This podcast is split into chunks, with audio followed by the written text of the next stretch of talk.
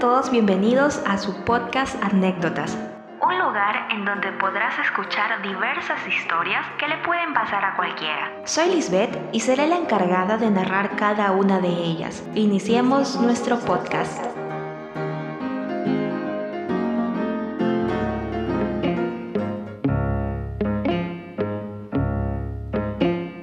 Hola amigos, sean bienvenidos a su programa Anécdotas.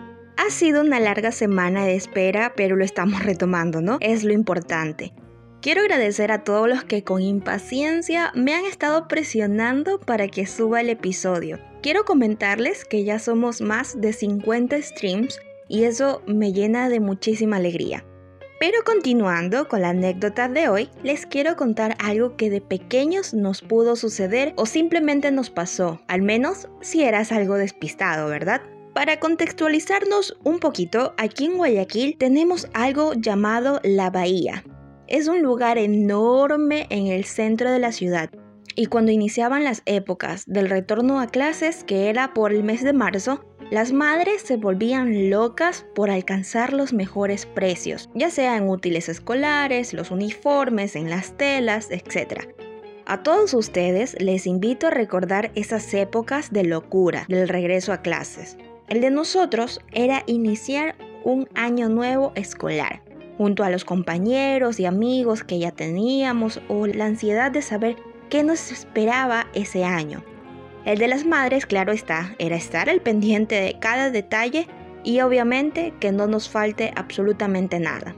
Ahora imaginemos a una pequeña niña con su mamá en plena bahía. Obviamente la niña tenía que ir para probarse los zapatos, escoger la mochila que le gustaba y la mamá obviamente a comprar las demás cosas, ¿no? Bueno, todo lo que necesitaban. A ella le llamaba la atención todo lo que veía y se distraía con cualquier cosa. Por eso su mamá tenía que apurarla y sobre todo no soltarla porque no eran las únicas personas en el lugar. No, no, no, no. Eran un mar de gente. Creería que más de mil personas y eso para aprovechar el tiempo ellas habían ido temprano para alcanzar lo más que podían, pero no se podía ni pasar sin golpear, estropear ni nada por el estilo. Claro está, esto era antes del COVID. Nuestra niña estaba bien agarrada a su mamá, entrando en tienda en tienda para ver lo que necesitaba de cada una de ellas. A la pequeña ya le dolían los pies de tanto caminar. El sol la consumía viva, pero seguían faltando cosas. Ella ya no sabía cuándo acabaría la tortura. En su cabeza contaba mentalmente qué cosas le faltarían para ya terminar porque ya había elegido su mochila y es más, la cargaba en ese momento en su espalda. Ya se había probado los zapatos, ya tenía la tela del uniforme, no sabía qué más, pero igual tenía que esperar a su mamá. Caminaron un poco más y vieron una tienda grande, donde entraron para buscar unas cosas que la mamá necesitaba. Ella curiosa veía todo con asombro, pues algunos objetos eran raros, Ambas se acercaron al área de caja y vio que hablaban en un lenguaje muy raro. No les entendían nada, parecían de otro planeta, pensó, pero luego comprendió que eran de nacionalidad extranjera y no de otro planeta. Claro que su imaginación había volado mucho. Su mamá pagó unas cosas y salieron, pero justo cuando se iban, adelante del local había un señor mayor con unos juguetes que le llamaron la atención todos extendidos en el suelo sobre una sábana.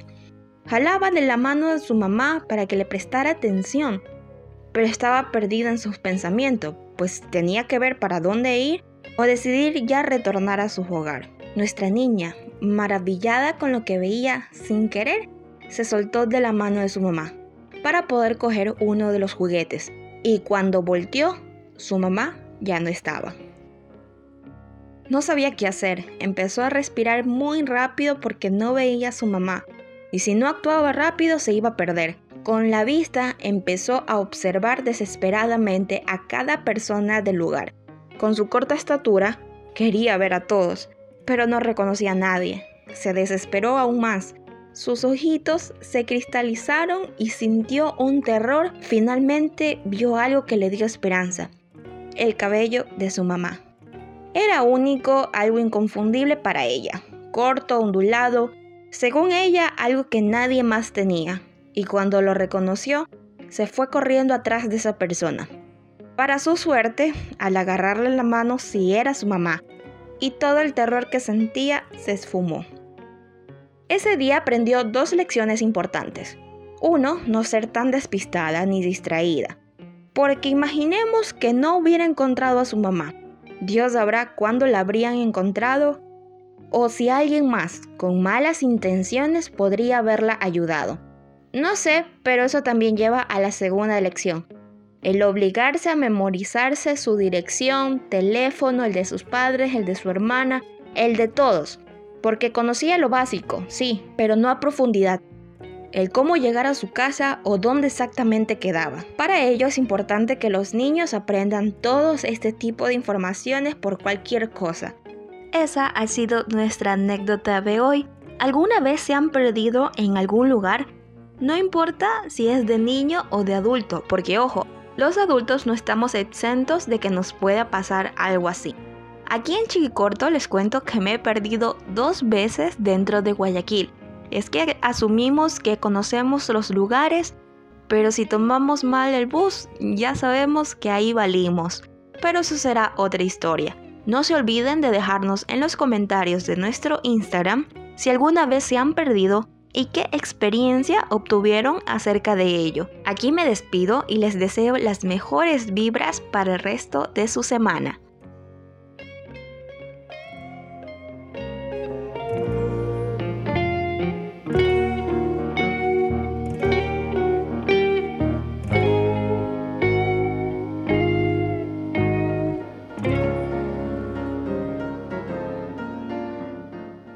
Muchas gracias por escuchar anécdotas.